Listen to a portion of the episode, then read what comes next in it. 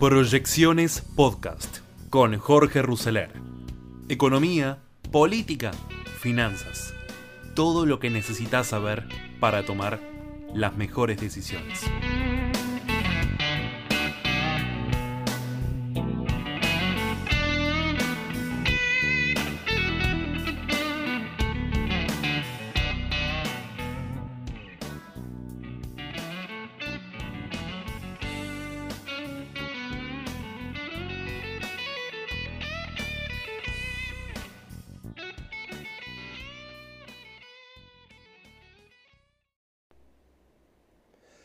Alberto Fernández se reunirá con Cristalina Georgieva en Roma para avanzar en la negociación con el Fondo Monetario.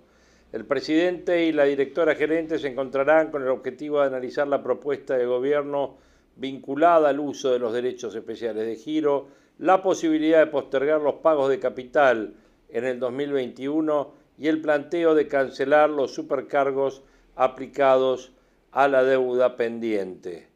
Alberto y Cristalina se encontrarán mañana en Roma para tratar las negociaciones con el Fondo Monetario Internacional. Será la primera vez que el presidente y la directora gerente compartan una reunión presencial tras sucesivos contactos telefónicos y vía Zoom destinados a consolidar una hoja de ruta que permita a la Argentina honrar su deuda sin ejecutar un plan de ajuste que profundice la crisis social del país. El jefe de Estado y la directora gerente tienen empatía mutua y esa sintonía permitió a Martín Guzmán avanzar con las negociaciones para refinanciar todos los vencimientos de la deuda de 44 mil millones de dólares que Macri contrajo cuando ocupaba la Casa Rosada y Christine Lagarde era la imagen pública del Fondo Monetario Internacional. Alberto Fernández no quiere pagar un solo centavo al fondo durante el 2021 la instrucción a su ministro es evitar que la Argentina caiga en default por obra y gracia de dos vencimientos de capital que tienen que cancelarse en septiembre y diciembre. Si no hay acuerdo con el fondo, los vencimientos caerán y Argentina estará en default. En ese contexto, la reunión de Fernández con Georgieva es fundamental para encontrar consensos que permitan esquivar el default satisfacer las expectativas de los estados que prestaron 44 mil millones de dólares y quieren recuperar sus fondos públicos y diseñar un plan que establezca nuevas reglas de juego entre el fondo y los países deudores. Hay una línea ideológica que intenta proponer un nuevo orden mundial post pandemia COVID-19. Esa mirada geopolítica es empujada por Joseph Biden en Estados Unidos y por Francisco desde el Vaticano y a partir de allí un puñado de actores políticos y financieros, de líderes regionales y referentes académicos se suman a una idea que está en ebullición desde que el coronavirus atacó a traición sin preguntar edad, sexo o religión. Georgieva, Andrés Manuel López Obrador, Pedro Sánchez, Mario Draghi, Alberto Fernández y Emmanuel Macron, por citar casos que exhiben lo heterogéneo del movimiento que se apalanca en la Casa Blanca y en Santa Marta son la avanzada pública que pretenden coronar las ideas en el Fondo Monetario, en el G20, en el Mercosur y en la Unión Europea. Desde esta perspectiva, el cónclave de Alberto Fernández y Georgieva no puede resumirse solo en una mesa de negociación a donde un deudor y un acreedor se exigen mutuamente mejores condiciones de pago, en rigor, la reunión del presidente y la directora gerente apunta a lograr consenso sobre el pago de la deuda externa que dejó Macri, pero también a encontrar una hoja de ruta que permita una mayor armonía entre los países con dificultades estructurales y el Fondo Monetario. Con este escenario planteado,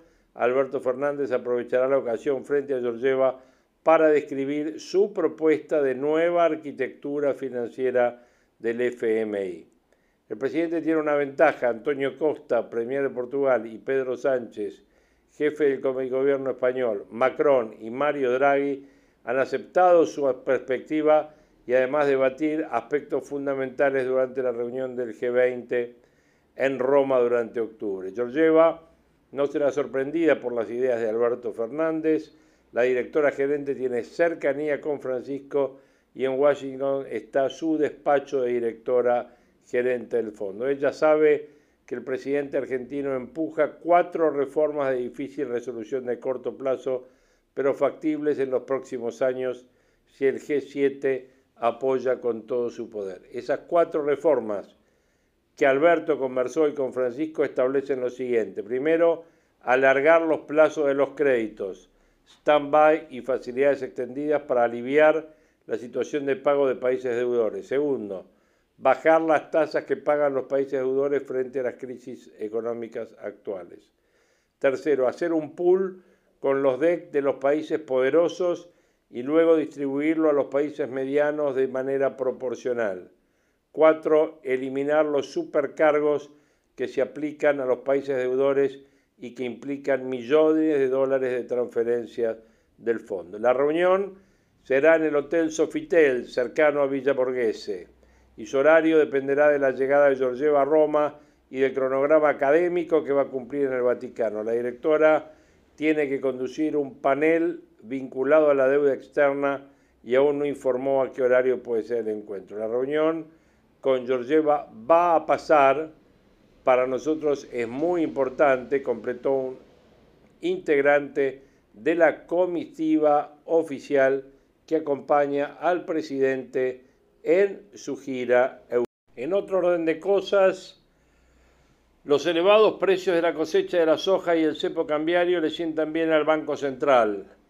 El Central aprovechó las restricciones que existen para acceder al mercado y ayer aprovechó para comprar más del 60% de todos los dólares provenientes de las exportaciones. En total 228 millones, cifra récord en lo que va del año. En las primeras ocho ruedas de mayo las compras ascendieron a 1.100 millones de dólares.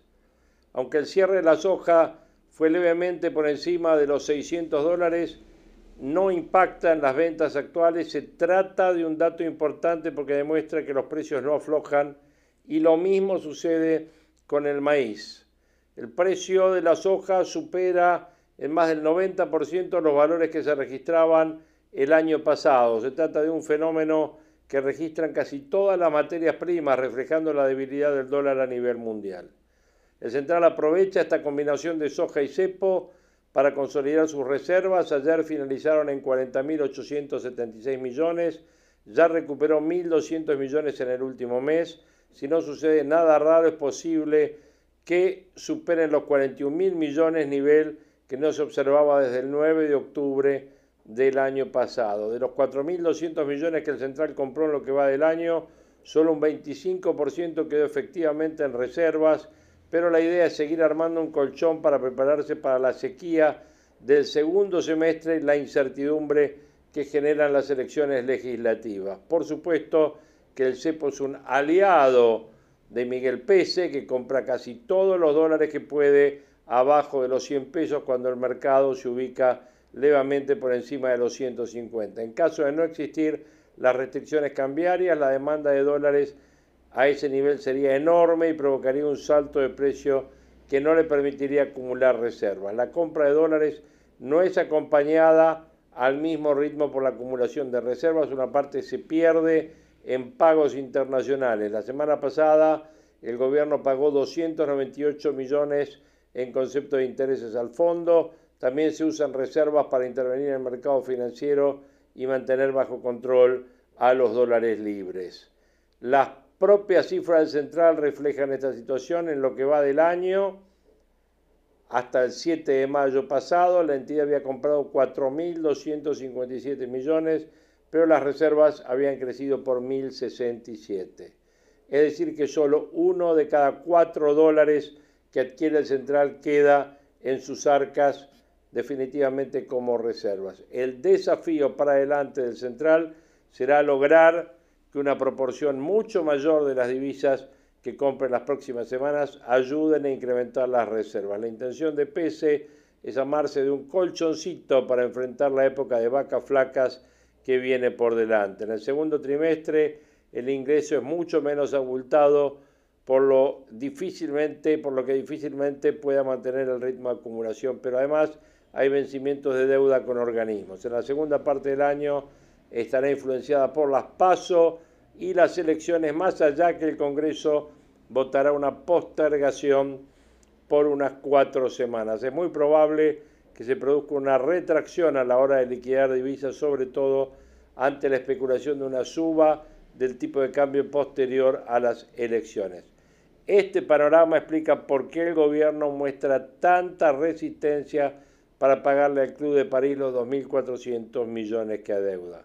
Ese vencimiento cae justo a fin de mayo, puede postergarse hasta julio, sin embargo el central tiene pocas reservas líquidas, no superan los 5.000 millones más allá de los 41.000 que aparecen en las cifras oficiales. Además, realizar este pago implicaría perder más del doble de las reservas acumuladas hasta este momento. Carlos Melcoñán estuvo en Somos Nosotros ayer con Willy Cohen y respecto de la situación actual, de acá a las elecciones y qué puede pasar a posteriori de las elecciones, expresó lo siguiente. Y, este tema político mirando las elecciones me da pie para saludarlo al doctor Carlos Melcoñán, eh, que espero que ya lo tengamos allí conectado, porque, bueno, allí está, eh, un abrazo grande, querido doctor. Eh. Porque bueno, lo que estamos planteando hoy en el programa, Carlos, es que, bueno, parece claro, no sé cómo va a salir, pero parece clara la estrategia del gobierno para llegar a las elecciones, ¿no? Es decir, más o menos de congelar todo, tratar de repartir la mayor cantidad de subsidios, el plan para llegar a las elecciones. Y al mismo tiempo lo que cada vez empieza a ser más incierto es qué va a pasar después de las elecciones, sobre todo con todos los desajustes que se van acumulando y cocinando. Así que lo que queremos escucharte un ratito es que nos cuentes, si podés, cómo ves el tránsito en este momento hasta las elecciones y qué te imaginás después. Estimado, todo tuyo. Bueno, muchas gracias. Gracias por la invitación. Saludo ahí a los chicos en, y a Cecilia en, la mesa. Este, a ver, primero, nunca está la vaca atada. Un amigo en común nuestro dice, eh, siempre está el error humano en el camino. Y digamos, y hoy vemos que errores humanos hay a montones. Así que, digamos, dejarlo en un costado ese tema. Primera cuestión. Segunda cuestión es como la flor en el truco, pero ahí está están los dos lotos, o el loto y medio. Hay uno, cuando lo empezamos a decir loto, nosotros valía menos de 500, pero bien, hoy ya vale 600. Está el tema de la soja que dio vuelta al mercado de cambios. No había cepo machazo que lo diera vuelta. Y lo dio vuelta, finito, finito. Eh, lubrica un poquito las importaciones, sirvió para parar el contado con liquia y oscurantistamente, incrementó un poquito la reserva, mantiene al día el pago con reservas de organismos internacionales, o sea, el jeque árabe vino con plata y le dijo al, al City, arma un equipo, compra un 1, un 2, un 5, un 9, un 10 y compró cinco arqueros el, el, manager del equipo. O sea, el loto está para eso. Viene otro lotito, pero loto relevante, porque no es el viaje el que está parando la ansiedad de los organismos. Es el otro loto que viene de afuera, que es sello de cristalina, eh, déjenme emitir derechos especiales de giro. Si vos emitiste dólares y vos emitiste euros, déjame a mí emitir. Y el japonés emitió yen, déjame a mí emitir derechos especiales de giro. ¿Para quién? Para caribeños, africanos, y porque los grandes no lo necesitan. Y los que no son ni grandes ni caribeños y africanos. Si yo les regalo esto, ¿Pueden devolverme el regalo para pagarme lo que me deben? Sí. Y ahí pagamos los derechos especiales de giro que vencen este año, 5 lucas verdes, 5 billones. Este, entonces, eh, no hagamos bardo con el viaje y Macron y el esfuerzo y los enviados especiales, porque esto está... Entonces, no hagamos Bardo con el viaje y Macron y el esfuerzo y los enviados especiales, porque esto está resuelto. Si salen los derechos especiales de giro, vos le devolvés. Te regalo un whisky para tu cumpleaños, Willy me lo regalás a mí, yo voy a tu cumpleaños y te llevo el whisky de nuevo. Vos me decís, che, ¿qué haces? ¿Me traes la misma botella que te llevé yo? Sí, ¿no la querés? Y entonces la complicidad la resuelve. Ya está, el Club de París se monta ahí. Bueno, por eso, entonces coincidimos en que de acá a las elecciones, más o menos. Con, con error humano, con la inflación por séptimo mes consecutivo al 4, no hay consumo a partir de las paritarias, no hay no. Se están avivando los más radicalizados del grupo. Es decir, los más radicalizados del grupo dice, che, nos jodiendo, che, los números fiscales, che, en la plata, che, la recaudación, che, abrir el juego. Se están avivando, che, controlar la tarifa. O sea, no es fácil el camino. No es que tenemos un ministro que era un crack de todos los tiempos y le están poniendo piedra. Cayó en su propia trampa. Los que entran por la ventana y el primer día no ponen orden en la regla de juego, se comen estos bananazos después. Así que, digamos, tengamos cuidado con eso. Entonces te queda la tasa de inflación y te queda la vacuna. O sea, vos pensás que, este, que en los países más normales del mundo, con 3% de inflación anual, PBI per cápita holgado y demás, los oficialismos perdieron todos. Acá está la idea la idea de que conurbano bonaerense no existe en ningún lado del mundo. Quiere decir que nosotros vamos a sacar el fuego sagrado de ahí. Y entonces esta va a ser la, la parte diferente. Nosotros con treinta y pico vemos qué hacemos y qué yo, y el conurbano es 60 del 40 en una proporción Ahora, convengamos, convengamos lo siguiente, Carlitos. Ese error humano y todo, y, por supuesto la crisis sanitaria, cuánto, en definitiva, cuánto déficit te va a costar, eh, cuánta, cuánta, digamos, no reactivación, en fin, todo eso, eso en definitiva va a ir a la brecha eh, bueno, por eso, después para la brecha, para la brecha, a la brecha la está bancando un poquitito uno de los arqueros del Loto 1. Correcto. Loto, si el chacarero vende y vos seguís comprando, pensá, el chacarero, yo discrepo con esa visión de que noventa y pico de pesos de dólar oficial es malo, porque es un récord histórico de todos los tiempos. Nunca se dio simultáneamente este dólar con esta soja, aún con las retenciones. Se enojan mis amigos del campo, pero el ingreso está fenómeno. Yo soy chacarero, hoy te la tiro toda por la cabeza. Te la tiro toda por la cabeza. No, recibí, recibís, 36, recibís 37 mil pesos, 36 mil, 37 mil pesos por tonelada. Está bien, está bien, digamos, pero, pero recibís. Vos pensás que los tipos de cambio de Sturzenegger, de Kisilov, traído a hoy serían 60 pesos. 90 y pico es un montón. Y 600 dólares son tres años de Cristina. Pero escúchame una cosa, pero, pero ¿y el stock, el stock de pesos en el Festival de Bono, la Kermés de las Lelic, todo eso no juega? Por eso, por eso, por eso. Pues si vos me preguntás que por historia va a haber presión o no sobre la brecha, mi respuesta es sí. Te quiero decir, ¿tenés eh, al pedo plata para tirar de la soja en parar la brecha? La respuesta es sí. ¿Qué estamos viendo? Si llegamos cómodos, llegamos con la lengua, llegamos con la lengua afuera. Pero de nuevo, no tenías el loto y volaba por el aire. Con el está bien, está bien, espera, entonces llegamos. Vos decís, está bien, llegamos más. A la vacuna, a la vacuna. Sí, señor. la inflación más el terror humano. Bueno, y está bien, y entonces, y entonces, ¿qué te imaginas después de las elecciones? Eso.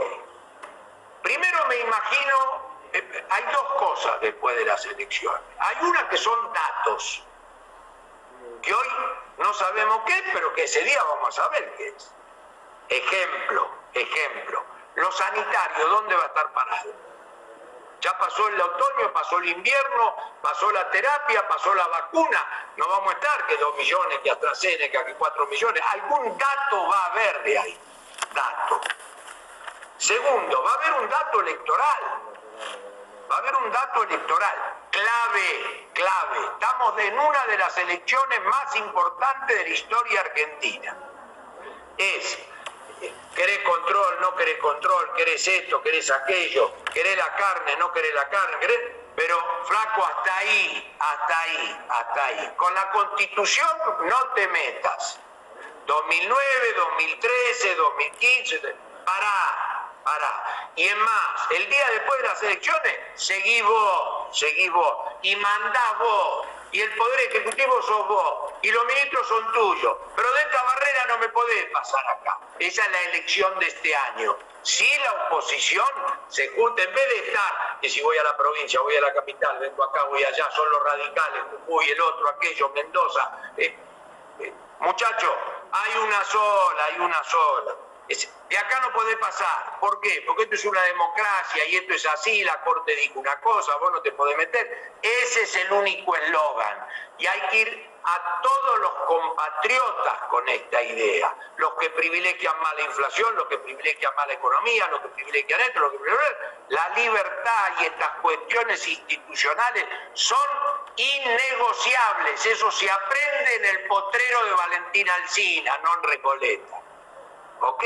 Entonces... Ahora, pero eso, eso hoy no necesariamente es lo que lo que lo, que va a estar disponible, es decir, puede ser que tengas tengas un resultado electoral que no cambie demasiado las cosas, eso está muy pero que no cambie demasiado las cosas, que no me podés venir a avasallar. Oh, pará, si no cambian demasiado las cosas, es que la corte, la corte, aquellos, aquello, lo otro, el otro. Pues, no sé si es un mal resultado. Es decir, vos lo que decís es que en ese escenario no correrían demasiado peligro ni los derechos de propiedad, ni el gobierno podría avanzar con las ideas locas, digamos. Pero si vos venís con una justicia que ya está diciéndote ta ta ta ta ta ta ta ta, ta. Tenemos que ir al Congreso a ver quiénes son los diputados, otra vez, ¿no les da vergüenza? que van a ver que si lo de la baña, que si lo del peronismo del... Una vergüenza, lo tienen que ir a buscar para decir, che, esto es una cagada, pero nos ayudas a votarlo. Una vergüenza, una vergüenza. Entonces, todo eso tiene que ser ratificado en la urna. La gente tiene que tener el fuego sagrado de estar a la altura de los acontecimientos. Porque la libertad del potrero no se pierde, no es anarquía, es libertad dentro de la ley. Ahora, lo sanitario va a ser un dato, lo electoral va a ser un dato. Viene otro dato, viene otro dato. Con el fondo se termina el Loto 2. Es decir, che, ¿quién cumple años? Yo de nuevo. ¿No tenés otra botella de whisky? No. Primero que son cuatro botellas de whisky el año que viene. Son 20.000, no 5.000. Segundo que es una botella de whisky por trimestre. Y tercero, que con Zoom o con presencial entre noviembre y enero tenés que ir a arreglar este quilombo. No hay Macron que te saque de eso.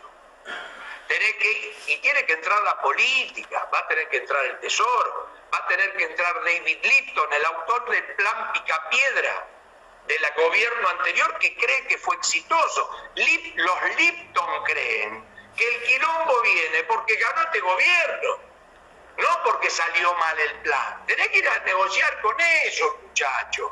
Es Barcelona y el Bayern contra defensores de Cambaceres. ¿Entendés? Te mandamos, te, te, te, te mandamos. me faltó, me faltó el remate de dale, no vení. Tenés los últimos dos minutos, dale. Dos minutos, nuevo régimen, plan de estabilización, nueva organización económica, boom de inversión, no hay, ni hay Sanremes, ni hay colchón, ni hay colchoncito, ni hay manotazo de AFJP, no hay manotazo de Banco Central, no, sirve un service. Entonces, no tenés más remedio que ir a arreglar precios relativos. O sea, lo que hay que pedir en el plan de represión es que no se atrase mucho el padre de los precios relativos, que es el tipo de cambio. Y luego tendrás que ver los precios cuidados, los precios máximos, los precios más o menos, los precios 12 meses, el, combustible, las tarifas. O sea, en definitiva, Carlito, lo digo yo, no lo decís vos. El asunto es cómo administrar la devaluación después de las elecciones. Yo diría cómo administrar la inflación después de un salto en el régimen en el que estás hace cuatro años a una tasa de entre 40 y 50. Es una cirugía importante, sí. Doc, te mandamos un abrazo muy grande. ¿eh? Muchísimas, Chau a todos, gracias. gracias. ¿eh? Ahí está el doctor Carlos Melcoñana. Carlos Melcoñana así se expresaba ayer en el programa Somos Nosotros de Willy Cohen. Creo que bastante claro. ¿Qué es lo que vamos a tener en este podcast de hoy en materia de audios? Vamos a tener eh, a Elisabetta Piqué, que nos va a estar contando cómo fue la reunión del presidente con Mario Draghi y con el Papa.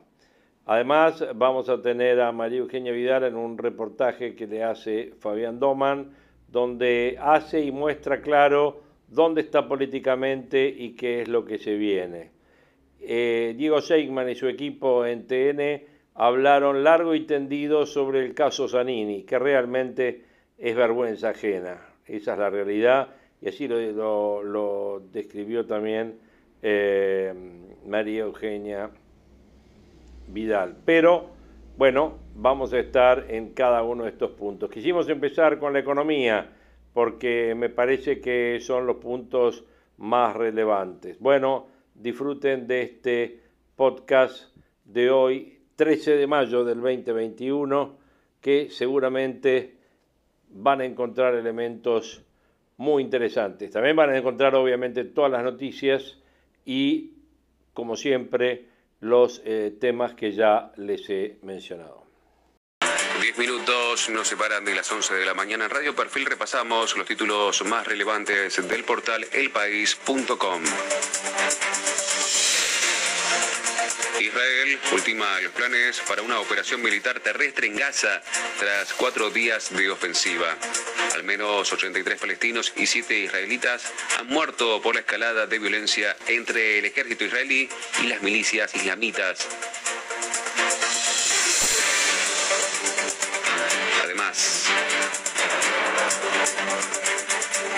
país.com da cuenta que Maduro asegura que está dispuesto a reunirse con Guaidó bajo la supervisión de la Unión Europea y de Noruega.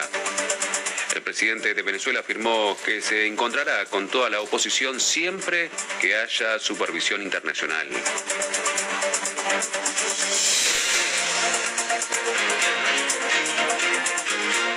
Destaca el país.com que la final de la Champions League se jugará con público. La Federación Europea permitirá 6.000 simpatizantes por bando.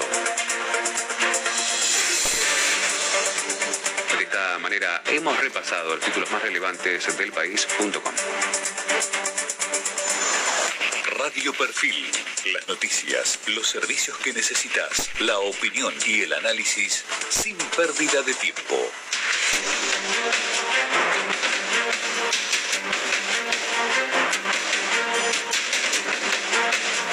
Intensifican la búsqueda de una mujer desaparecida en Jujuy junto a sus tres hijos.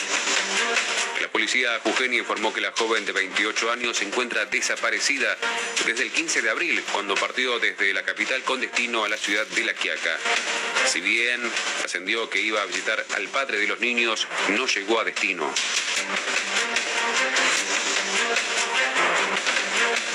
En Salta condenaron a un hombre a 14 años de prisión por abusar de su hija. Después de la sala número uno del Tribunal de Juicio de Orán, Edgardo Laurenzi condenó a un hombre de 65 años a la pena de 14 años de prisión efectiva por ser autor del delito de abuso sexual con acceso carnal agravado por haber sido cometido por un ascendiente por la guarda y la convivencia. Los fundamentos de la sentencia dictada serán dados a conocer en una audiencia fijada para el próximo martes 18 de mayo. Radio Perfil 1019. La Argentina y el mundo sin pérdida de tiempo.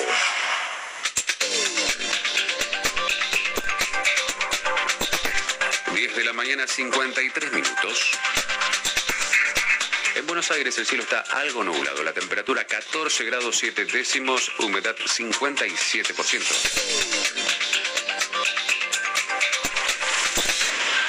Para lo que resta de este jueves 13 de mayo en la ciudad de Buenos Aires, anuncia el Servicio Meteorológico Nacional que la máxima ascenderá a 19 grados. El cielo se va a mantener parcialmente nublado en lo que resta del día.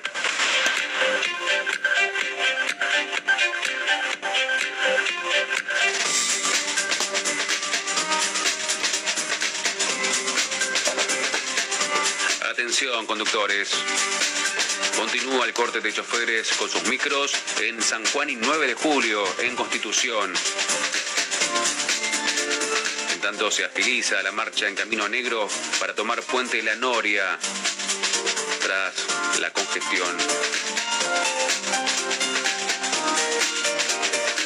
Autopista Richeri, la Jorge Newbery y la autopista Seiza Cañuelas, tránsito normal, sin demoras en ambos sentidos de circulación.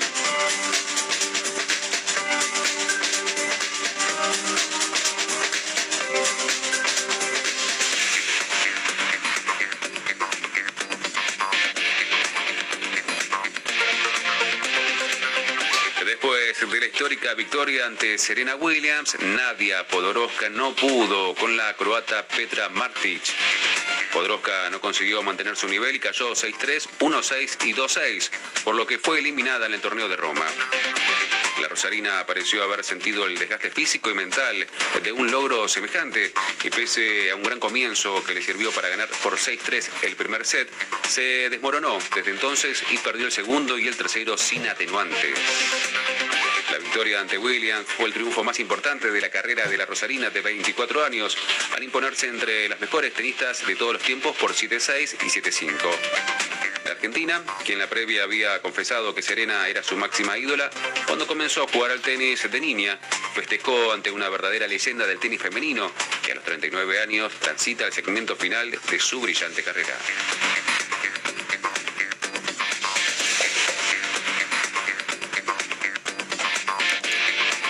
Futbolista argentino en Israel dijo que el conflicto superó la normalidad a la que están acostumbrados.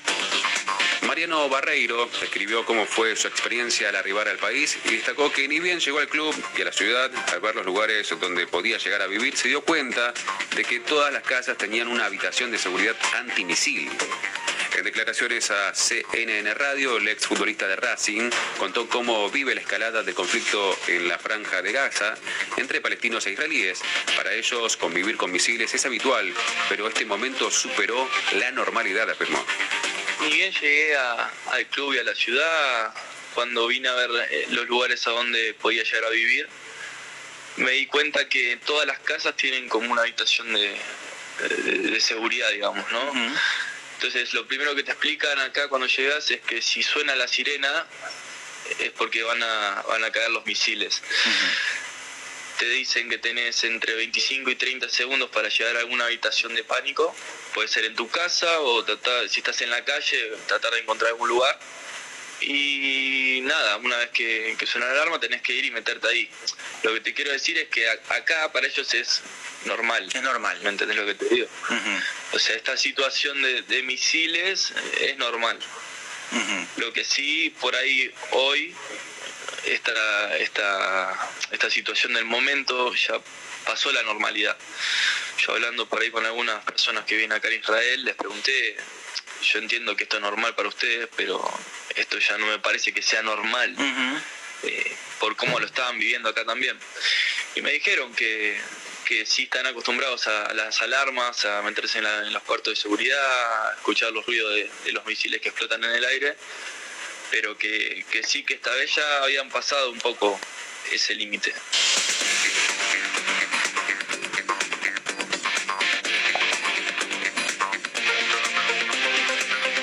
Arsenal empató ante Ceará por la Copa Sudamericana. El equipo del viaducto igualó sin goles en su visita a Brasil y quedó de esta manera tercero en el grupo C. El Arce va a visitar la altura de Bolivia la próxima semana cuando enfrente a Jorge Wilstermann.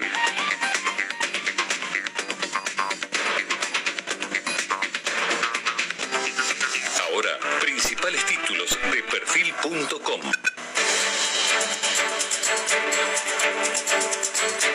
El portal perfil.com anuncia que sin Cristina Fernández de Kirchner, el Senado trata un proyecto que condiciona a Martín Guzmán. Es que la vicepresidenta se encuentra con funciones del Ejecutivo por la gira europea de Alberto Fernández. Se tratará del proyecto de Oscar Parrilli sobre los fondos al Fondo Monetario Internacional. En perfil.com da cuenta que se agravó el estado de salud de Toti Flores y lo internaron. El diputado de Juntos por el Cambio fue hospitalizado luego de que le diagnosticaran una neumonía bilateral. Además, en perfil.com da cuenta de la gira de Alberto Fernández. En el Vaticano, el Papa se mostró dispuesto a ayudarnos, manifestó. Perfil habló con el presidente tras el encuentro. Siempre lo invito a la Argentina, pero es una decisión de él, agregó. Para mayor información, ingresar en el sitio web www.perfil.com.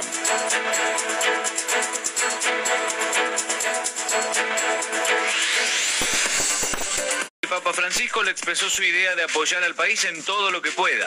Jorge Ferraresi enfatizó que la construcción de hogares es un generador de trabajo.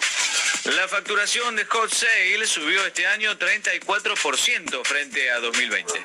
Juntos por el Cambio empuja dos proyectos en el Congreso para resolver los créditos UBA que nacieron en el gobierno de Mauricio Macri. El embajador palestino en Argentina, Husni Abel Waid, expresó que Israel ocupa su territorio. El analista internacional Claudio Fantini consideró que el verdadero misil que usa Hamas son sus propios muertos. Síntesis 1019.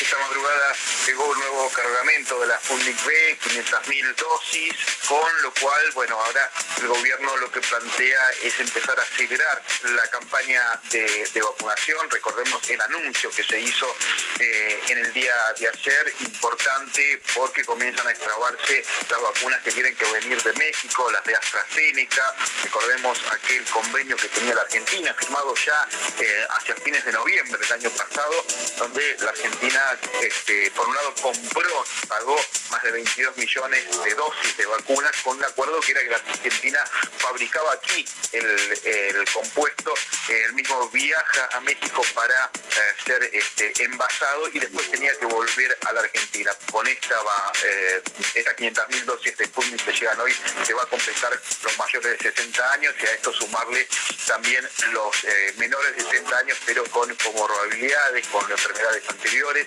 al igual que el personal docente. Economía. El IPC va a difundir hoy a las 4 de la tarde la inflación de abril, una inflación también muy alta, obviamente menor que la de marzo, la de marzo fue 4,8%, la de abril, según las distintas consultoras, incluso dentro de Gabinete Económico se admite que estuvo alrededor del 4%. Y con un panorama para el valor de los alimentos realmente preocupante. Ayer hubo informes, ayer o sea, última hora hubo algunos informes de cámaras sectoriales de rubro alimentos, lo que hace al sector de la carne, que este, en este sentido comentan que la carne podría tener otra vez un aumento entre 10 y 15%, por, sobre todo lo que hace al valor internacional. Se habló quizás de otro incremento de las restricciones a las exportaciones de granos. Según entienden funcionarios del gobierno, esa medida podría quitarle presión a la influencia internacional sobre el precio de los alimentos en el mercado local y a su vez tener más recaudación eh, por la vía de restricciones. Síntesis 1019. Llegó un nuevo vuelo de aerolíneas argentinas con 500.000 dosis de las vacunas Sputnik B. El gobierno y la oposición acordaron postergar las elecciones cinco semanas. La soja sigue imparable, cerró en 610 dólares y mantendría precios altos por varios meses. Sube el pan este fin de semana y se va a 170 pesos el kilo. El ex combatiente de Malvinas, Julio Aro, fue reconocido como embajador de la paz. La Organización Mundial de la Salud dijo que la pandemia se podría haber evitado. Síntesis 1019. Radio Perfil. Radio Perfil. Toda la información a tu tiempo.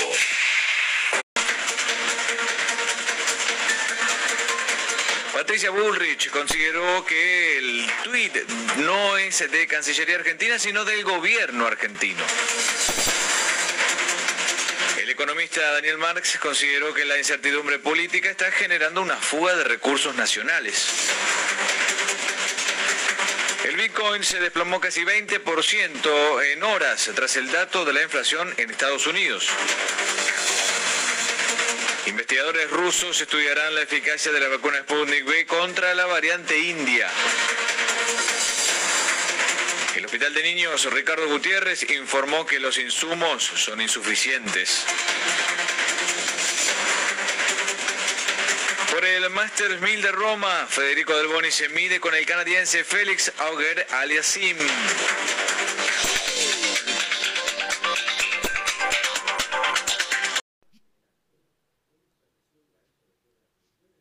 Super Mario, aquí eh, piensan, eh, eh, piensan realmente que va a rescatar a Italia de lo que ha sido la crisis, esta crisis, bueno, ya ha estado en crisis, pero la pandemia azotó aún más una economía maltrecha.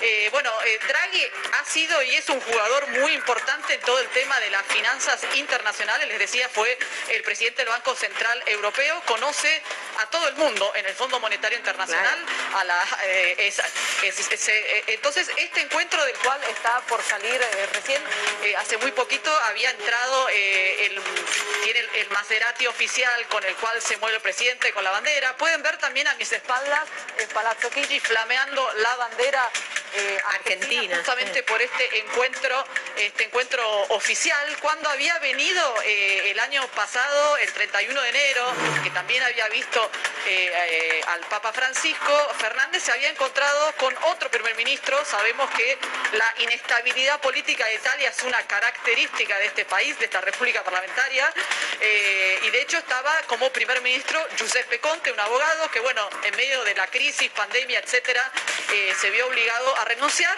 Draghi formó un gobierno de unidad nacional justamente para enfrentar el tema de la pandemia y el tema de cómo eh, Italia va a gastar un fondo extraordinario de la Unión Europea para recuperarse de la pandemia de más de 200 mil millones de euros. Draghi también puso en marcha un plan de vacunación que está funcionando bien, es decir, hay como esperanza en Draghi y bueno, creo que este- es muy importante este encuentro con el, eh, del- el presidente Fernández con Draghi, es la primera vez que se ven, pero les decía, por este, digamos, rol importantísimo, es decir, eh, realmente es una voz muy importante eh, en el contexto, en, el contexto, en el escenario internacional, Mario Draghi, y sobre todo con todo lo que tiene que ver finanzas y con todo lo que tiene que ver recuperación, expansión de la economía, medidas que ayuden a la recuperación. Eh, Elisabetta, y, bueno, eh, Draghi, Co- sí. Contanos una cosa, eh, ahora, ¿es alguien que puede llegar a influir adentro del Fondo Monetario Internacional con su palabra?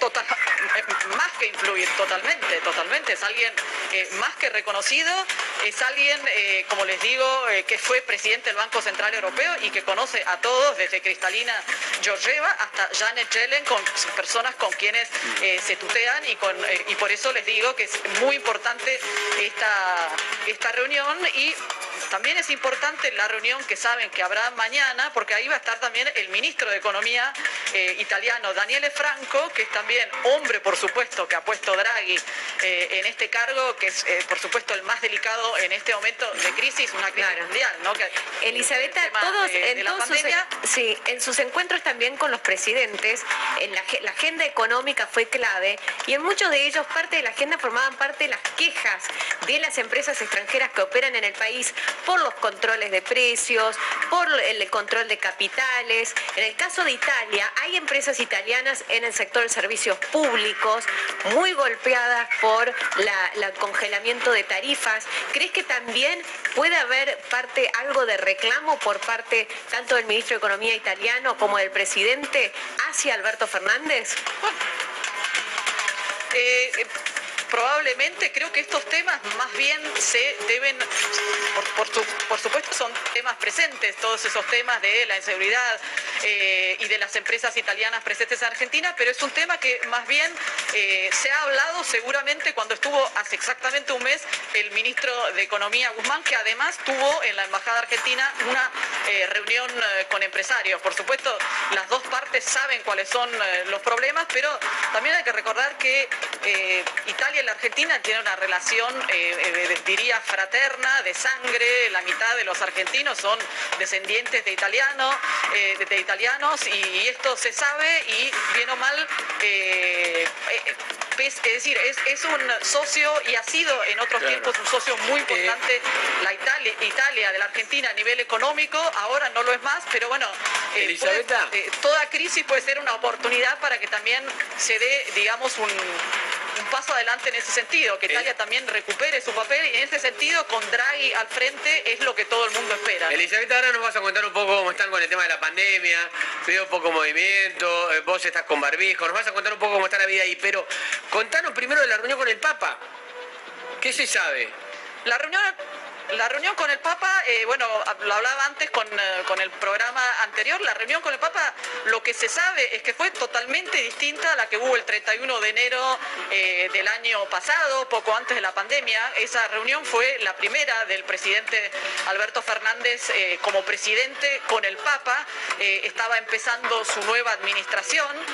Fue una reunión, primero de todo, en la cual hubo acceso de la prensa. Me preguntabas de la pandemia. Justamente por la pandemia, desde octubre pasado en el Vaticano, todo presidente o personalidad que viene a ver al Papa en audiencia eh, no puede ser cubierta, no hay pool de prensa. Por eso, esta vez, si ya es difícil descifrar cómo fue eh, una reunión con un Papa y un presidente, eh, esta vez fue aún peor porque los periodistas no pudieron estar en esos dos momentos en los cuales suelen poder estar, que es al inicio, cuando el Papa recibe al, al presidente, después se cierran las puertas y al final, cuando finalmente saluda a la comitiva y eh, hay el intercambio de regalos. O sea que las imágenes, las fotos que se van a conocer, que se conocen, eh, están tomadas nada más que por eh, gente oficial del Vaticano.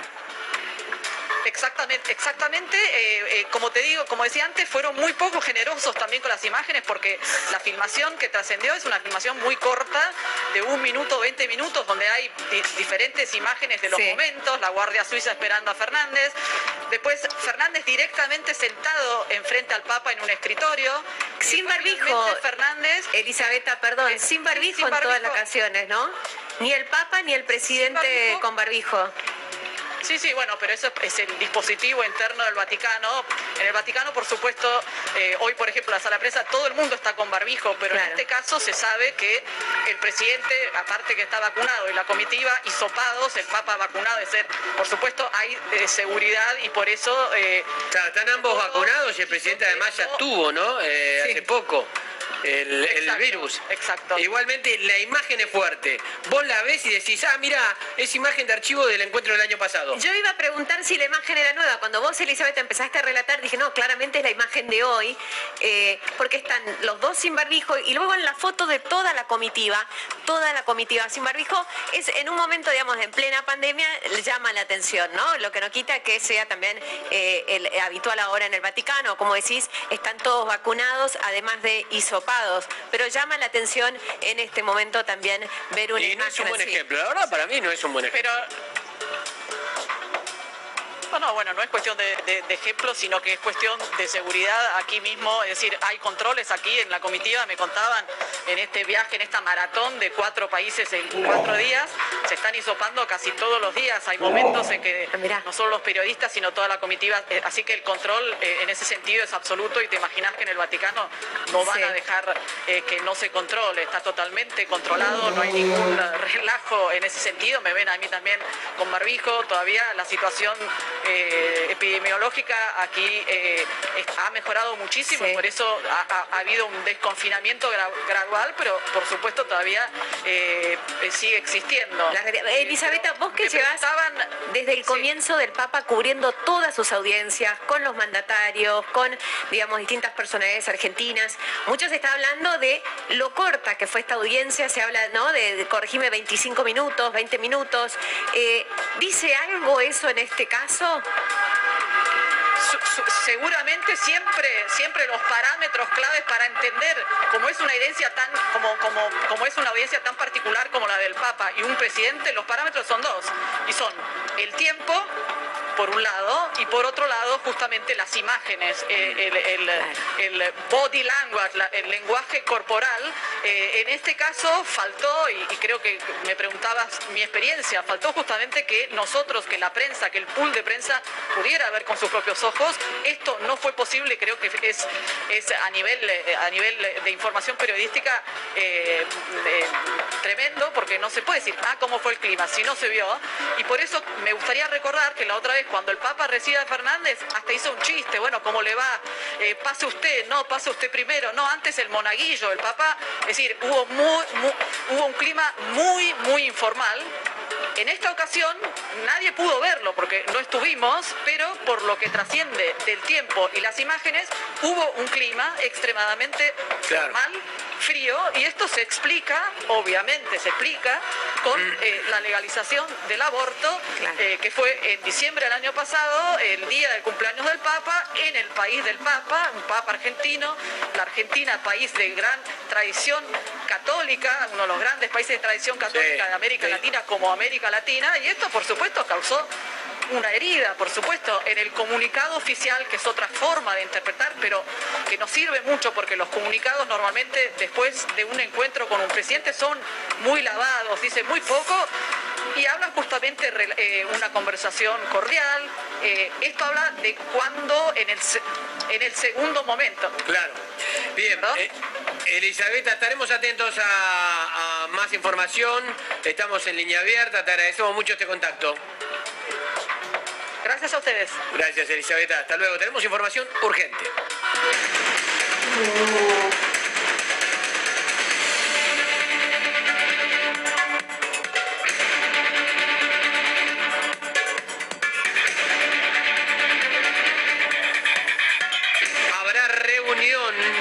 Busca de un acuerdo en este conflicto. Gabriel Siglat. Sí, atención Fernando, porque Matías Lamens, ministro de Turismo, va a recibir a los transportistas autoconvocados que están hace ya 48 horas cortando la 9 de julio de Avenida San Juan, ahí en la bajada de la autopista 9 de julio sur. Aclaran desde el Ministerio de Turismo, de todas formas, que el, rol de Lamens en este caso va a ser mediar, intentar buscar algún punto de negociación, porque insisten en turismo que esto es un tema que debe resolver el Ministerio de Transporte. A su vez, el Ministerio de Transporte dice dicen, estos no son reclamos que vengan a la índole de transporte porque los subsidios lo define Jefatura de Gabinete o el Ministerio de Trabajo y el tema de la vida útil de los colectivos está vigente por ley, entonces para extenderlo tiene que ser una ley. Desde turismo que responden, hay cuestiones impositivas, cuestiones que tienen que ver con la CNRT, que también tienen los autoconvocados, que claramente no son de la índole de turismo, por eso dicen, vamos a interceder, vamos a intentar buscar algún punto de mediación en esta lógica que ya parece eh, casi una, obra de teatro, ¿sí? de pasándose las responsabilidades entre los ministerios sin encontrarle una respuesta, ni siquiera una promesa a los transportistas autoconvocados. Bien, perfecto. El conflicto sigue en la calle, ¿no? Y sigue la complicación. Esto habrá que ver cómo se resuelve, porque como decís vos, técnicamente o hace falta una ley o hace falta algo superador a lo que está. Puede haber una palabra de acuerdo, ¿no? Una promesa de acuerdo. Que algo vaya a suceder, se pongan de acuerdo y de esta manera se levante. Pero por ahora está lejos. Hay que ver además, como decía Gabriel, qué le puede ofrecer Lamens, ¿no? En un momento en el que también la caja todavía el punto de vista económico está bien resguardada y no se están liberando subsidios tan fácilmente. Y además no está en la esfera de su eh, ministerio poder activar la solución. Es como dice Gabriel, será mediador, pero él no tiene la llave para solucionar el conflicto. Lamens, dio respuestas en, su momento a las agencias de turismo y, los micros de larga distancia cuando tenía que ver con los temas de los paquetes turísticos, pero después también Transporte intercedió en su, en su momento, pero para que Trabajo le pueda dar los repro a, los colectivos de larga distancia. Es decir, claramente es una decisión que no depende de una cartera. El problema y lo que sorprende es que no haya una coordispuesta a los reclamos que se están teniendo. Bueno, el es que tiene otro reclamo también, más allá de esto, que es de haber levantado el feriado... El 24 de mayo. El puente, ¿no? El, lunes 24. Pero bueno, es un reclamo que está haciendo el sector turístico, habrá que ver qué se responde. Está decidido ya eso, ¿no? Ya está decidido, ya está informado desde ayer, lo cual desde el punto de vista sanitario me parece que y tenían cierta lógica, ¿no? Todavía estamos lamentando hoy lo que fue el fin de semana largo de Semana Santa. No, y además escuelas que se cierran eh, para que se puedan ir eh, de fin de semana largo. Los padres y los hijos, es raro, ¿no? Eh, pero bueno, lo que pasa es que lo que están diciendo es cómo nos avisan ahora. Había muchas reservas, se hicieron muchas cosas y avisaron muy sobre la marcha. Mucha improvisación. Demasiado. Una vez más, una vez más. Bueno, Gabriel, nos volvemos a comunicar cuando tengas información. Dale. Abrazo. Nos vamos a la calle, pero nos vamos a ir en realidad a algo que es eh, información exclusiva que tiene La Nación Más, que tiene que ver con el doble hisopado en Ezeiza. Algo que en algún caso, eh, digamos, sorprende, en un punto sorprende, porque en realidad es el control de los que están haciendo supuestamente las cosas mal. Exactamente, estamos donde se están haciendo los hisopados en Ezeiza. Está viendo, como decía Fernando, un doble, control. El laboratorio bajo la lupa sigue con sus hisopados y uno puesto por la justicia está haciendo los propios para cotejar si el primero hizo o no bien su trabajo. Carla Ricciotti está trabajando en el lugar. Carla, buen día. ¿Qué tal? Buen día a todos allí en el piso. Aquí estamos. Esto que les estamos mostrando en exclusiva, ¿eh? único medio desde muy temprano trabajando aquí dentro a raíz de esta orden del juzgado del doctor Luis Armela que eh, ordenó justamente que se hiciera este doble hisopado puntualmente a un vuelo que venía de Miami. El vuelo llegó a las 7 y cuarto de la mañana con 256 pasajeros. ¿Y por qué se eligió este vuelo? Porque es el que más pasajeros trae y para poder tomar una muestra más acertada de este cotejo que vos mencionabas, Flor, de eh, el hisopado que hace la PAX a cada uno de estos pasajeros y el hisopado que hacen los veedores. Estos veedores que están desde la semana pasada, desde el jueves, viernes pasado, en realidad ya trabajando acá, mirando, como se eh, especifica justamente en la función que tienen, cómo trabaja la PAX, cómo hace los testeos. ¿Por qué? Porque fueron cuestionados, porque los testeos, eh, mucha gente en las denuncias dijo que a los cinco minutos ya tenían el resultado y que esto era bastante sospechoso. Entonces se tiene que cotejar, se tiene que ratificar con esta prueba que los hisopados que se estaban haciendo por parte de la PAX se estén haciendo de manera correcta. Hasta ahora no encontraron irregularidades y de hecho hoy una persona dio positiva de estas personas que se testearon que vinieron de Miami. Una señora fue que viajaba sola, vino obviamente con su PCR negativo y cuando la hisoparon acá dio positivo. Dio positivo en los dos test. Cotejaron, los dos dieron eh, positivo, se activó el protocolo y la acompañaron a la carpa que está afuera de, este lugar del hall eh, y allí, bueno, esperaron para que la trasladen a un centro de aislamiento. Así está ahora el hall de Seiza. Este es el hall que es la sala de espera actualmente. Miren lo que es esta, esta postal, ¿no es cierto? La imagen completamente diferente a lo que estábamos acostumbrados a ver del hall de este aeropuerto internacional. Todas las boleterías cerradas, no hay check-in, no hay check-out, no hay absolutamente nada acá. Estos asientos están disponibles para que esperen los pasajeros el resultado de los hisopados, que tardan aproximadamente entre 15 y 40 minutos, ya tienen el resultado y recién ahí pueden salir de este lugar pueden salir pasando dos controles. Tienen que presentar el PCR negativo, si no, si tienen positivo, tienen que aguardar aquí dentro ser escoltados por la PCA, por la Policía de Seguridad Aeroportuaria, por gente del Ministerio de Salud y la gente de la policía de aquí dentro también que están trabajando con los testeos y allí los acompañan a la carpa que está enfrente para que finalmente se haga el traslado a un lugar seguro y transite su enfermedad. Así es el panorama aquí dentro. ¿eh? Hoy se los podemos mostrar. Ahora es. Eh, somos el único medio que ha podido acceder aquí a este hall. Sí, no, es que todo lo que estamos mostrando, la información que estamos dando, eh, obviamente viene de una investigación exclusiva que está haciendo Cecilia Devana sobre este caso para la Nación Más. Ahora, Cecilia, yo te quiero preguntar precisamente sobre esto, ¿no? Es la justicia la que decidió hacer el segundo hisopado, pero sostener el primer hisopado de la empresa investigada. ¿Tiene lógica esto? Claro, a ver, lo que lo deciden hacer hoy básicamente porque ya a partir de este sábado entra la nueva concesión. La PAX deja de ser la empresa que tenía, que tiene la concesión, digamos, de los hisopados y pasa a estar el laboratorio estambulian. Este cambio se dio cuando estalló la, la denuncia, cuando se conoció el caso y se decidió el cambio de manos.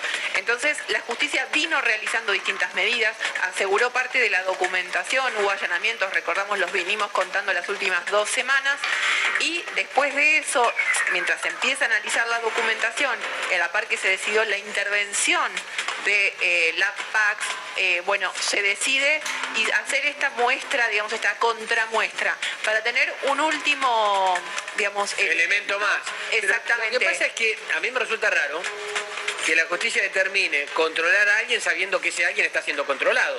Porque si vos ves que te están controlando el hisopado que estás haciendo, es Te obvio cuidás. que vas a tratar de no hacerlo trucho. Si lo hacías trucho antes, ahora vas a empezar a hacerlo bien para el que te está controlando le dé bien también. Exacto, de hecho también hubo diferencias en los tiempos, ¿no? Una vez que se conoció, digamos, la, la denuncia y que, que se puso la veeduría de la Universidad Nacional de Avellaneda, se vio que los, eh, los hisopados, los testeos que se hacían, demoraban más tiempo que lo que venían demorando hasta ahora. Ah. Eso ya se, ve- se- se vio mucho en colas. Uno hablaba incluso con los pasajeros y reportaban que había demoras que antes no sucedían. Claro, Ceci, recordá que en la denuncia se decía que los hisopados te los daban entre 3 y 5 minutos de haberse realizado. Exactamente, hay testimonio de gente que dice, me, me hisoparon, me estaba yendo a tomar un café o a sentar ahí donde mostraba Carla, eh, y antes de llegar a, a la posibilidad de sentarme, ya tenía el resultado en el teléfono. Esto no podría ser porque los test que se usan arrojan el resultado entre 15 y 20 minutos. Como ahora, como están haciendo ahora. Cecilia, yo me pregunto también, ¿la justicia fue a buscar a los pasajeros que vinieron en los últimos meses para preguntarles cómo les había dado su hisopado al día 7? Porque recordemos que en Argentina todavía rige o rige una norma que vos te tenés que hisopar 72 horas antes de tomar el avión, te tenés que hisopar cuando llegás a Ezeiza, tenés que hacer cuarentena y a los 7 días de esa cuarentena te tenés que volver a hisopar. Eso serviría también como doble de control durante los dos meses que operó este laboratorio. Bueno, exactamente. Uno de los allanamientos que contábamos nosotros a comienzos de esta semana, que fue en una de las sedes de LabPax, esta empresa súper cuestionada porque no tenía antecedentes en la materia, porque estaba en manos de dos monotributistas que, que no son tampoco del rubro. Bueno, cuando se allana la sede de LabPax, la justicia secuestra documentación que tiene que ver con los hisopados anteriores, con todos esos pasajeros que llegaron al país y que fueron hisopados por el laboratorio antes de ser supervisados por la justicia. Y ahí, si me dejan agregar un dato Sí, muy dale, dale. importante, la gran pregunta acá es cómo el Estado dejó en manos de privados que se vigilara el ingreso de las personas al país, siendo Ezeiza la puerta de entrada a la Argentina cuando existían nuevas cepas. Es decir, el Estado delegó en privados. Y esto no hubiera sido una causa judicial y no se investigaría si no hubiera estado la denuncia de Diego Cabot, aquella nota con la que se empieza a investigar. Claro, ahí empezó todo, ¿no?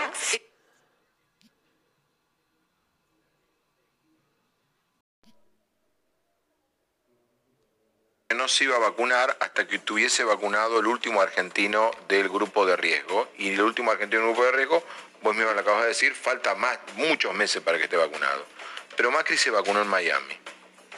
¿Te molestó? No, veo mucho interés desde que Mauricio dejó el poder en lo que hace. Si viaja, si no Bueno, viaja. es expresidente, Sí, claro, bueno, si se- pero no tiene responsabilidad pública. Hoy no es funcionario de gobierno y se dio la vacuna en un país donde sobran las vacunas. No se la dio en Argentina ¿Vos te donde faltan. No, ¿Te la darías? no viajé, digamos. La verdad que no viajé. ¿Viajarías a dártela? No creo que lo hagas vos. Horacio Bueno, no es una está- especulación, no voy a viajar no, así. No, no, no viaja. Horacio no está vacunado. No, y me parece muy no bien, pero me parece muy bien no vacunarse en Quirós no Argentina. está vacunado. No, claro, pero hoy La mayor parte de gente de este espacio, vos misma no están vacunados. no, no estoy vacunada. Pero me parece muy bien que esperemos nuestro turno en un país donde las vacunas faltan. Ahora, si hay un viaje de trabajo y en ese viaje de trabajo está la posibilidad de una- vacunarse en un país donde hoy están ofreciendo Sí, las vacunas yo en todas vacuné ahí, está bien, pero, digo, a mí eso no pero me él parece prometió mal. que no. Ese es el Él prometió que hasta que el último argentino no se en riesgo no se vacunara, él no se iba a vacunar. Pero él no se vacunó en Argentina, no le quitó la vacuna a nadie. No hizo lo que Zanini está defendiendo. Ahora, la tercera pregunta a la Zanini. ¿Viste el- yo, yo puse el tema y quería que vos lo vieras. Lo vi. Por si no lo habías visto, yo quiero que lo, Lo vi, vea. lo vi. El informe además estaba muy bueno porque un gran trabajo de producción, juntaron todo. ¿Qué opinas de los tres ejes que yo planteé? Y ahora, y ahora abro a las preguntas de los muchachos.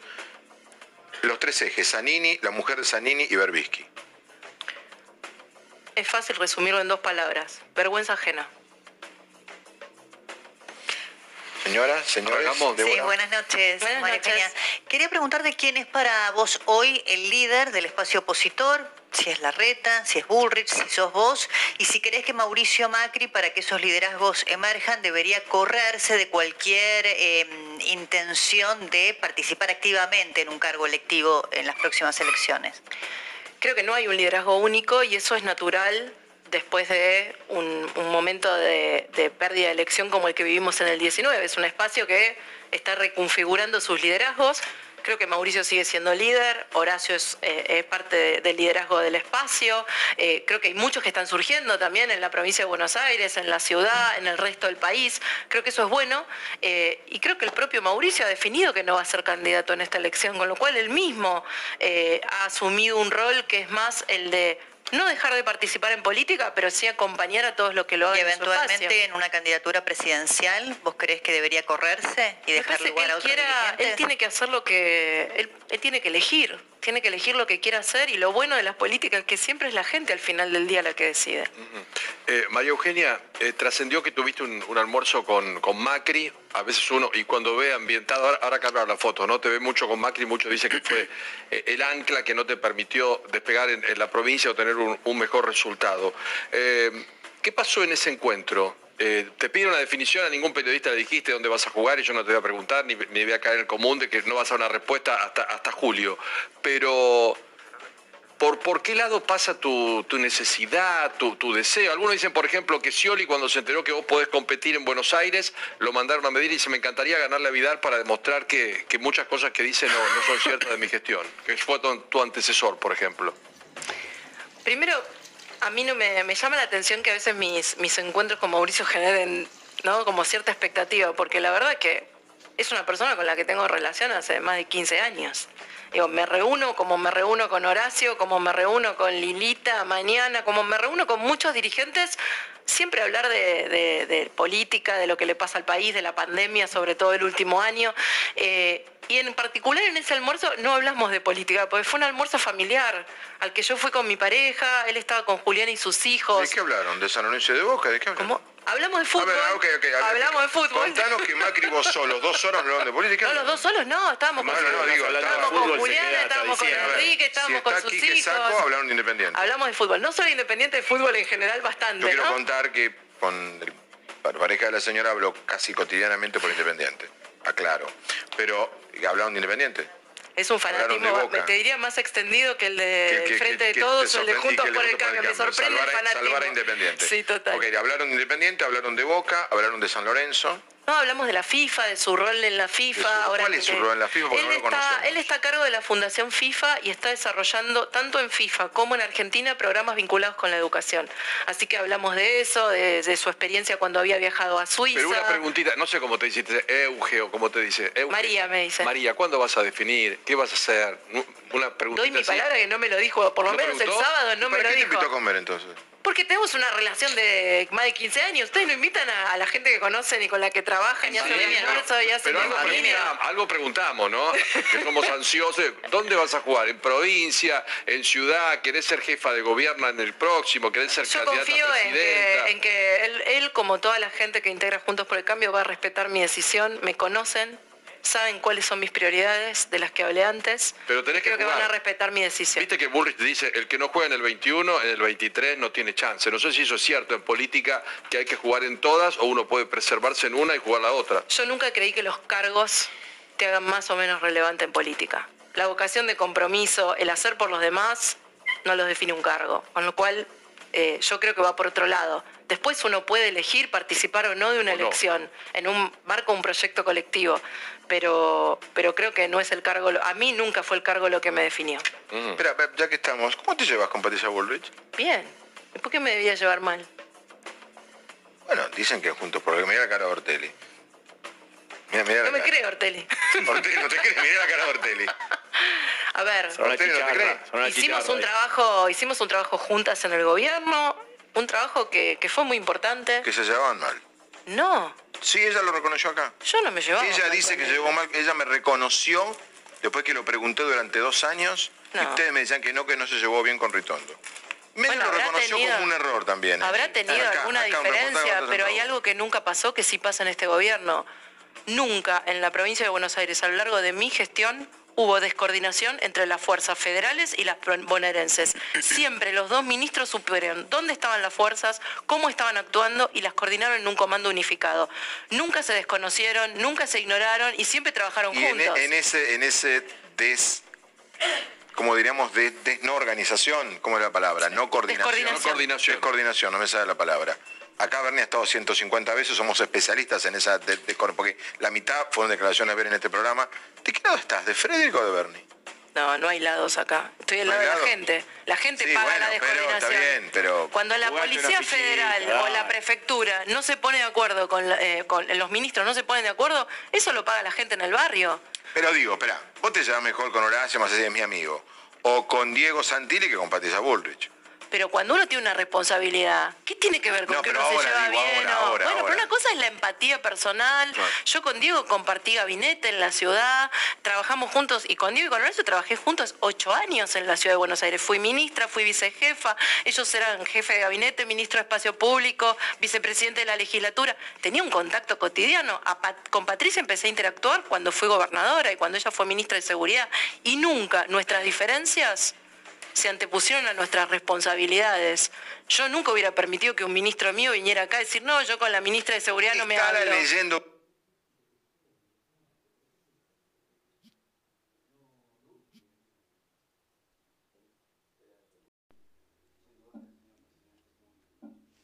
que se vacunaron todos los vacunados VIP. Porque cuando el gobierno difunde la lista de los vacunados VIP, Carlos Alberto Zanini estaba ahí. Con lo cual no hay ninguna razón para que el señor procurador del Tesoro se haya salteado la cola y se haya vacunado. Y ayer haya demostrado con un acto de soberbia vergonzosa cuando hay muy poca gente en la Argentina que se ha vacunado, él sigue sosteniendo y defendiéndolo a Berbisky.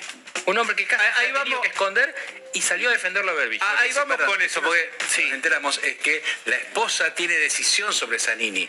Porque si es personal decisivo, decisorio, Decisional. decisional, debe ser porque ella lo manda a él. Y no le- porque le- ella- les agrego, les recuerdo algo, porque en, el medio de su declaración menciona esa famosa resolución que establece las fases de estos de esta eh, prioridad de vacunación.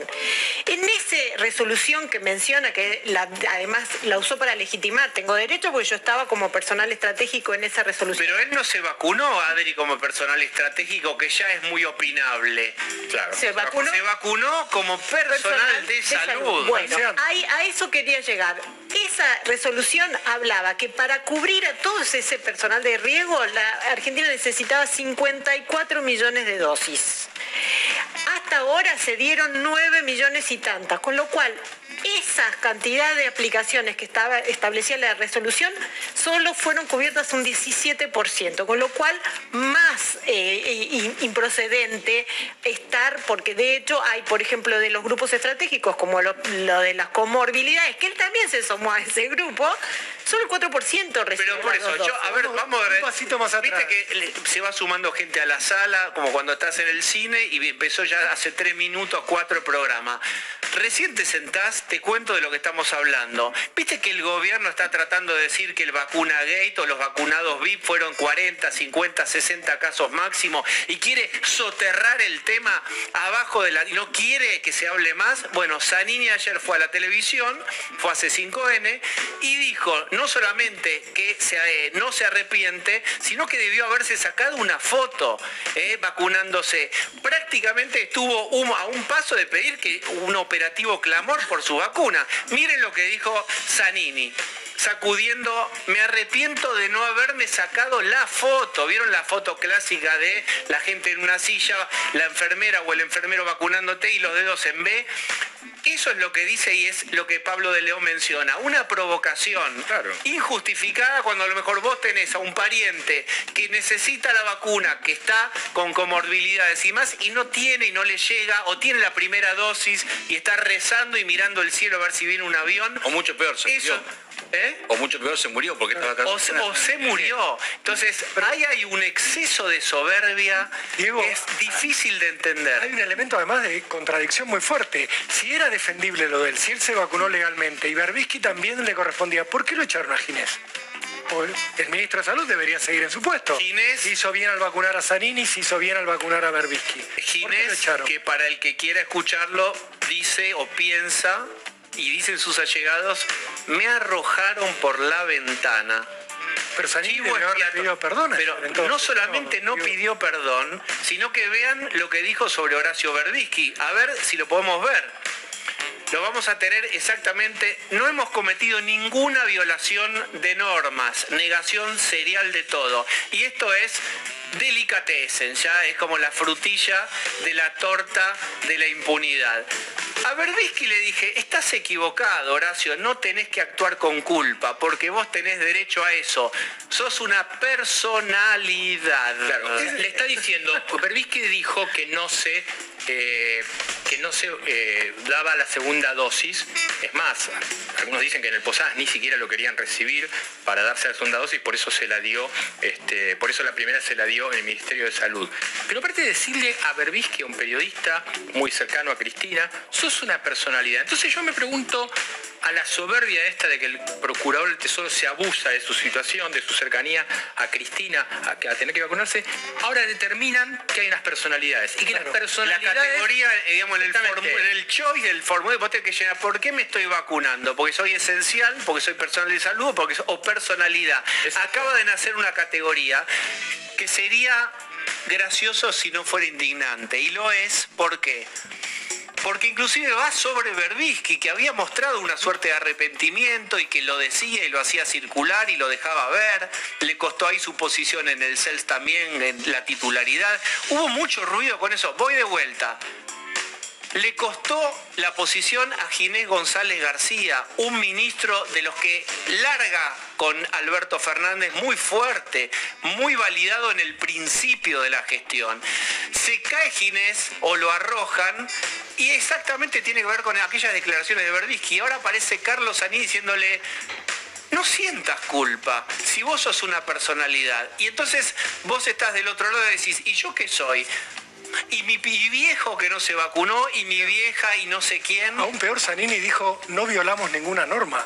Él es el jefe de los abogados del gobierno, del Estado, y él debería saber que sí violaron la norma. porque si vos mentís y te haces vacunar como personal de salud cuando no lo sos, estás violando una norma. Cuando vacunas a alguien como si fuera personal de salud, pero es una personalidad, nos enteramos ahora, también violas la norma. ¿Con qué derecho fue Zanini después a la Corte a reclamar que se cierren las escuelas en la ciudad? Así le fue, ¿no? Así le con la presentación No, pero eh, el presidente dijo, pocos días después de esto, en México, dijo, esto no es delito porque no está tipificado. Acá solamente alguien se adelantó en la cola. Una cola que en realidad no existe porque lo que no hay son, no- son vacunas. O sea, si hubiera vacunas, hay una cola para las vacunas, pero no hay vacunas. El presidente dijo esto, y recordaba lo que hablábamos ayer sobre el presidente, sobre eh, eh, lo que le pasó en España, que le, le dijeron lo que le dijeron al lado. Pedro Sánchez, Pedro Sánchez dijo, dijo, una ley ordinaria no puede estar encima de la Constitución, y refiriéndose a su problemática en España. Pero tenía al lado Alberto, que tiene la misma problemática en Argentina. Pero ya le pasó, porque cuando estuvo en México, AMLO, el presidente mexicano, le dijo, acá no hay vacunatorios VIP. ¿Se acuerdan de eso? Se lo dijo estando teniéndolo al lado. O sea, cada vez que va y tiene un presidente al lado, el presidente que está al lado dice,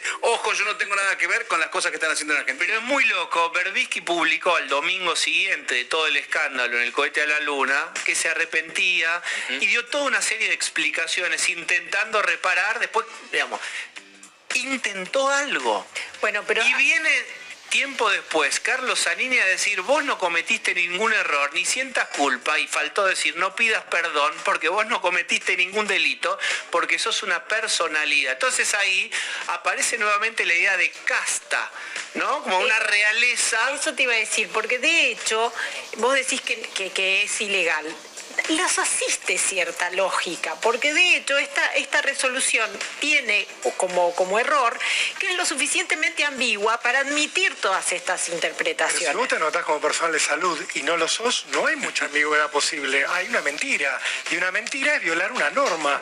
Le guste a quien le guste. Por supuesto, no está tipificado en el Código Penal. Pero no todas las leyes están Igual en el Código está Penal. muy bien lo que estás diciendo porque lo que hizo el señor procurador del Tesoro, vamos a decirlo por lo que es, porque es un funcionario público que cobra un sueldo público, fue mentir. Mintió diciendo soy personal de salud. Y hay una jueza federal, la doctora Capuchetti. ¿Qué va a hacer la doctora Capuchetti con esta causa que no es raro que esté quietita, dormida, planchada. ¿Por qué tenemos que discutir esto? Y hay una cuestión que hay que desde el oficialismo se está mirando y se señaló estos días a Mauricio Macri por su vacunación, ¿no es cierto? Decían, se vacuna. Ahora digo, es discutible, a mí me parece mal personalmente que Macri se haya vacunado porque porque fue presidente de la nación y porque había dicho que se iba a vacunar último después. Ahora, no se coló Macri, estuvo en los Estados Unidos, fue a una farmacia, se vacunó con la Johnson Johnson, podemos discutir desde una cuestión distinta, pero no hay ningún delito, no se le puede significar ningún hecho delictual. política, Pablo, yo te entiendo el punto. Él fue presidente y dijo algo. Eso Ahora, es desde lo ético y moral, viajar a Estados Unidos y vacunarte, ¿cuál es la parte Por eso mismo, no le sacó la vacuna a nadie. Zanini sí le sacó la vacuna a nadie. ¿A quién? Fundamentalmente a los enfermeros que hoy en su día están reclamando por salario y porque no todos están vacunados. Y el señor Zanini se vacunó mintiendo, siendo funcionario público, mintiendo y robándole la vacuna a un profesional de salud. Y no solo eso, la ministra de Salud dijo que estaba bien vacunado. La ministra de Salud dijo que estaba bien vacunado y siguió siendo ministra de Salud. Digo, aquello que hizo eh, Ginés por el cual se quedó sin trabajo, la ministra actual de Salud lo convalidó sin ningún inconveniente. Pero me parece que lo que pasa con la peste es, lo sabíamos ya desde el año pasado, lo único que hace es desnudar cosas que venían desde siempre, porque se aprovechasen de sus privilegios. No es algo que, digo, que vivan como una casta, que, que consideran que tengan mayores derechos que nosotros, no es algo que nos enteremos ahora. Ahora queda más claro, nada más. Bien, está con nosotros también Pablo Sechi, que es el director ejecutivo de Poder Ciudadano, es una ONG que investiga corrupción y trata de eh, ayudar e implementar parámetros de transparencia. ¿Cómo estás? Buenas noches. Bueno, eh, ustedes investigaron costos de vacunas, cantidad, proce- procedimientos de compra, etcétera, y ya hablaremos de eso. Danos una primera impresión de esta noticia de Zanini diciendo, no me equivoqué el remedio, me equivoqué la dosis, debía haber aplicado una dosis mayor. ¿A qué me refiero? Me tendría que haber sacado la foto vacunándome. Nos parece que hay eh, muchísimos condimentos en lo que dijo en la nota de ayer. Eh, en primer lugar, que no solamente se vacunó él, sino como decían, se, vacunó él y diciendo que era personal de salud, ahí hay una mentira flagrante del, funcionario. Eh, por el otro lado, vacunó al esposo y por el otro lado defendió una vacunación VIP, como, como dijeron que fue el caso de Berbisky. Me parece que hay algo importantísimo acá, que es podía haber una decisión presidencial mediante un decreto diciendo se va a vacunar a estas personas. Se va a vacunar al presidente de la Nación, a la vicepresidenta, a los ministros, a los subsecretarios, hasta donde quiera llegar el presidente. Después lo podíamos discutir acá, si estaba bien, si estaba mal, hasta dónde se debía llegar, pero eso no existió. ¿sí? Entonces el jefe de los abogados del Estado fue y se vacunó mintiendo, porque no existía una reglamentación al respecto, mintiendo diciendo soy personal de salud, me parece que ahí está el gran tema que decía eh, Rolo recién, Eh, y también hay que analizar si no hay una malversación de, de fondos públicos en este caso, porque la vacuna no deja de ser un fondo público, no deja de salir del presupuesto nacional. Entonces, se utilizó un cargo público para conseguir un beneficio personal. Y eso es lo que la justicia tiene que investigar. Bien, te agrego este dato más allá de las cuestiones técnicas, las cuestiones legales. ¿Por qué alguien diría algo de estas características como dijo Zanini? Digamos, ¿te llama la atención que haya dicho, no, yo me tendría que haber, no, no estuvo, no es que estuvo mal, estuvo bien y me tendría que haber sacado la foto? ¿Qué llevaría a alguien a decir una cosa así? Cuando sabemos todos lo que pasó y el costo político que tuvo para el gobierno esta vacunación VIP. A mí me llama la atención que dos cosas. Primero que, que no se pueda pedir perdón en la Argentina, que desde la clase política es muy difícil decir, sí, me equivoqué, eh, acá está eh, el, error, me vacuné cuando no me tenía que vacunar. Él mismo se podía cubrir, porque él podía decir, bueno, soy funcionario público, y se terminó la discusión eh, ahí.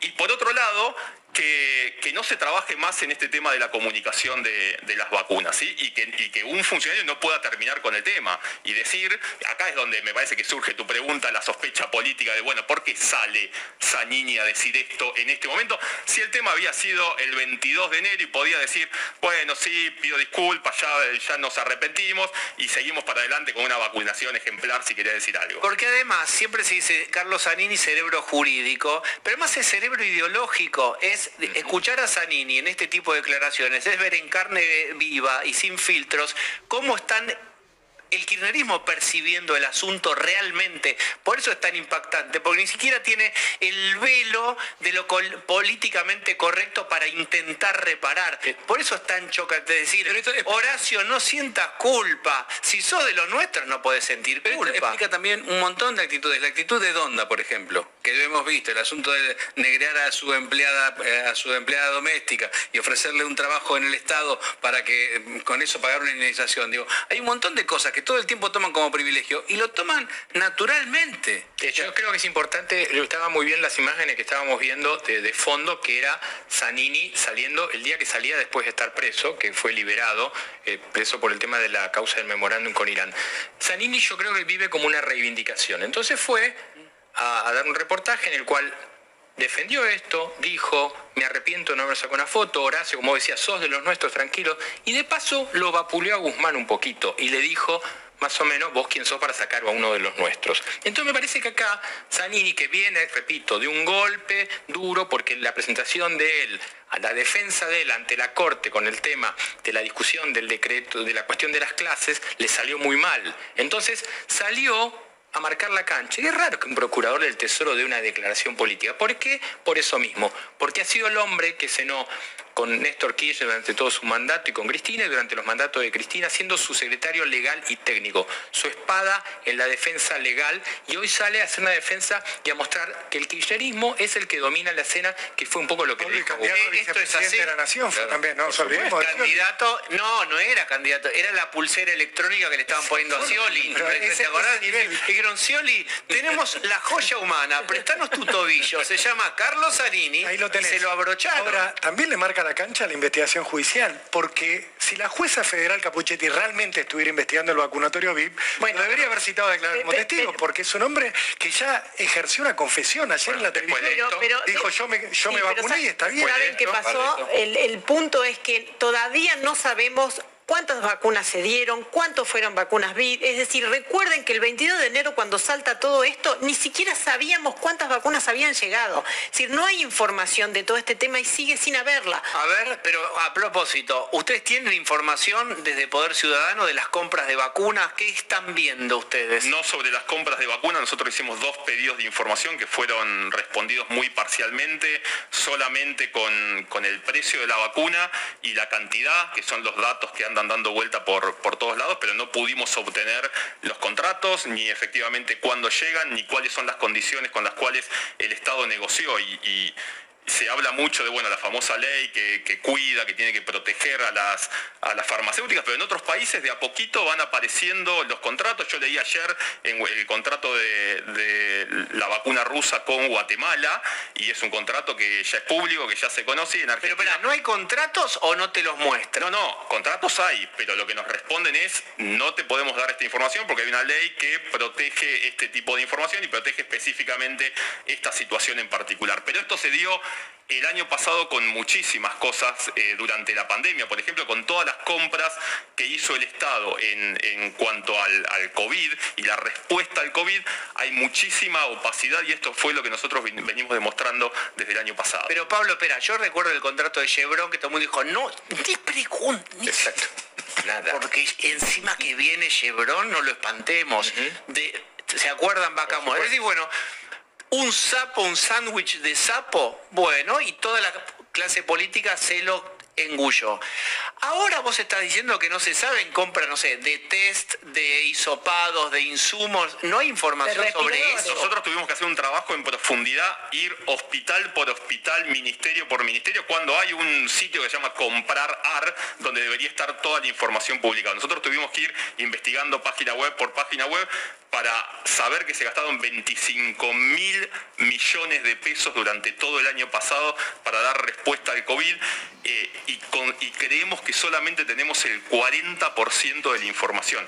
Con lo cual, un, un mantra que nosotros repetimos desde el año pasado. Por supuesto que se tiene que dar respuesta inmediata y las compras tienen que ser directas en el medio de una pandemia porque nadie puede esperar una licitación para respiradores que pueden llegar a tardar un el año. argumento es, es una subasta. Si hay que pagar más caro para que no haya muertos, pagaremos Más allá de eso, la respuesta tiene que ser inmediata y tiene que ser de emergencia, pero el sistema de control también tiene que ser de emergencia. Y el año pasado nosotros le pedimos a la Auditoría General de la Nación que controle las compras. El presidente de la auditoría intentó llevar adelante esa propuesta y el oficialismo le dijo que no, que a partir de este año recién van a ver lo que sucedió el año pasado, con lo cual estamos atrasados con los problemas directamente. Igual se entiende lo que estamos hablando, es decir, hay una proporción que dirás vos, Pablo, cuánto es, de compras del Estado, etcétera, de productos y servicios, que yo recuerdo que era una, un porcentaje muy importante del gasto total, a donde no hay acceso. Entonces es como tu administración de consorcio de tu edificio, digamos, tiene un, un gasto enorme, vos no sabés, porque no está imputado a nada, y parte de tus expensas, es decir, de tus impuestos, va ahí y nadie lo puede ver. Hay un acceso muy limitado, hay que buscarlo, hay que bucear, hay que saber del tema. Un ciudadano de a pie, como decimos nosotros, no puede encontrar eh, ese tipo de información. Y algo más, se utilizó a la pandemia como excusa para comprar otras cosas. Por ejemplo, por licitación directa, y esto lo tenemos comprobado, bozales para perros de la policía o computadoras para una universidad. No, pero repetilo en cámara lenta. Pero con, la- con la excusa del decreto presidencial de, de la emergencia, con lo cual no hay que ir a licitación, se utilizó este decreto para comprar otras cosas, por ejemplo, bozales para perros de la policía. Pero por, este ítem que parece, digamos, de una línea de guion de Tarico, em, eh, ¿por qué iban a sobrefacturar bozales de perros de la policía? ¿O Hay, no sé, ¿cuál es Eh, la no, singularidad segura- de esa La verdad que no lo sabemos, pero seguramente para hacer una compra muchísimo más rápida.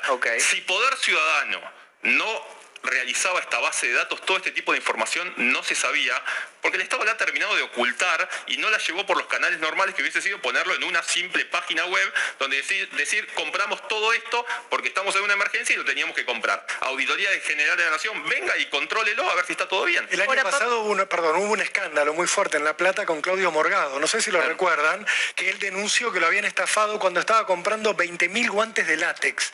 Claro, lo que surgió como sospecha era, acá está comprando los guantes de látex a un privado para vendérselos al Estado. El que dijo, no, yo los estaba comprando para donarlos y me estafaron en la compra-venta. Pero ahí surgió como una punta del iceberg de que había mucha gente interesada en comprar insumos médicos, y estamos hablando de guantes de látex, para de alguna manera hacérselos llegar al Estado, uno podía suponer con algún sobreprecio. Este era tal el nivel de descontrol, eso salió por un hecho policial, porque había una estafa en el medio. Bien, eh, yo diría, uno ve como en el Estado, no sé si es siempre así, en todos los países, acá seguro como este esquema panóptico de te pueden ver y te pueden revisar todos tus datos, es decir, vos podés ser visto, pero no podés ver los gastos de los que sí te ven. Eh, ¿Se avanzó algo en los últimos años se- para se que esta opacidad se avanzado, ponga más transparente? Se ha avanzado mucho porque tenemos leyes de acceso a la información pública, hay páginas web donde está la información. Y, y déjame incluso, vamos a darle el beneficio de la duda. Vos el primer mes de pandemia, el segundo, el tercero, podés tener un quilombo terrible en el cual decir, bueno, tenemos que dar soluciones, hagamos esto, se nos filtra esto. Estamos a un año ya de que esto comenzó y todo sigue exactamente igual. Por eso salta, más- llama mucho la atención el tema de, de los hisopados en Ezeiza que destapa Diego Cabot en La Nación, porque no había pasado, como vos decís, yo, enti- yo entiendo que hubiera pasado una locura así cuando vos decís, hagamos algo en Ezeiza, ¿dónde tenemos? eh? Vemos y después, bueno, yo qué sé. Ahora, esto pasó bastante tiempo y rápidamente se terminó entrando Estambulián. Pero me parece importante recordar el primer hecho de todo esto, que se sigue sin develar, es por qué no cerramos con Pfizer. Le hubiera resuelto un problema político incluso al gobierno, espectacular, porque vos imaginate, si hubieran cerrado con Pfizer y hubieran venido ese, vamos a poner 10 millones, 5 millones de vacunas en diciembre, hubieran modificado hasta la escena política de este gobierno. ¿Ustedes tienen alguna teoría o alguna información? La teoría siempre es más divertida que la información. Pero no, mira, nosotros cuando preguntamos por las vacunas, que hicimos un montón de preguntas sobre el contrato en particular, nos dijeron, nos dijeron que hasta que no nos podían decir quiénes eran los funcionarios que estaban negociando. Así que imagínate que podamos llegar a tener alguna información sobre, sobre por qué no vino o por qué vino Pfizer. Ahora, te pueden decir que es, es de todo el mundo, que todo el mundo tuvo que hacer la emergencia. Digo, ¿esto es tan así? ¿Qué está pasando en otras partes con estas mismas cosas? Bueno, de- hay, hay de todo. Tenés países que son transparentes por naturaleza y muestran absolutamente todo, y tenés otros países que están eh, muy parecidos a nosotros y dan una respuesta bastante desprolija en materia de transparencia a una emergencia. Yo lo que creo es que tuvimos el tiempo suficiente como para ser transparentes en algo que por primera vez nos afecta a absolutamente todos los argentinos. Pablo, muchas gracias. ¿eh? Voy al otro Pablo. Sí. La Cancillería, Felipe Solá, Medio Oriente, Hamas, misiles, Israel. Hubo ahí y sigue habiendo un conflicto por lo que dijo la Cancillería Argentina, cómo tomó posición sobre eh, este conflicto, ¿no? Sobre los lanzamientos de misiles, pero no menciona jamás en- y no menciona tampoco que es eh, una organización terrorista, lo omite.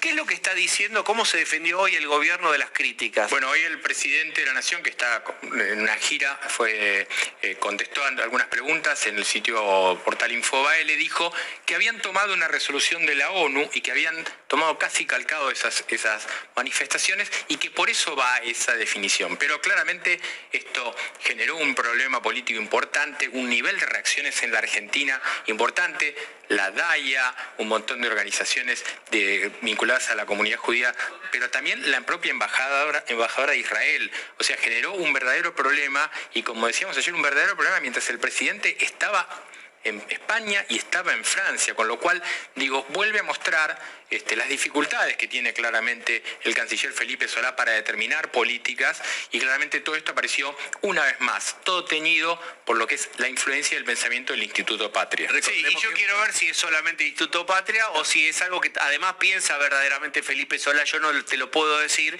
pero recordemos que la frase de la discordia era algo así como que había un uso desproporcionado de Israel de la fuerza contra, eh, contra el- los palestinos, que en este caso, bueno, insisto, es jamás desconociendo los lanzamientos de misiles, cientos de misiles, y desconociendo la característica de organización terrorista, como si se estuviera oprimiendo al pueblo palestino, ¿no? En esa caracterización de opresor oprimido. El que ha dejado de ser Juan Domingo es Biden, porque Biden hoy se comunicó con Netanyahu y le dijo Israel tiene derecho a defenderse de la violencia que está sufriendo. Así que no va más. No es más eh, Juan Domingo Biden. Diego Velar, bienvenido.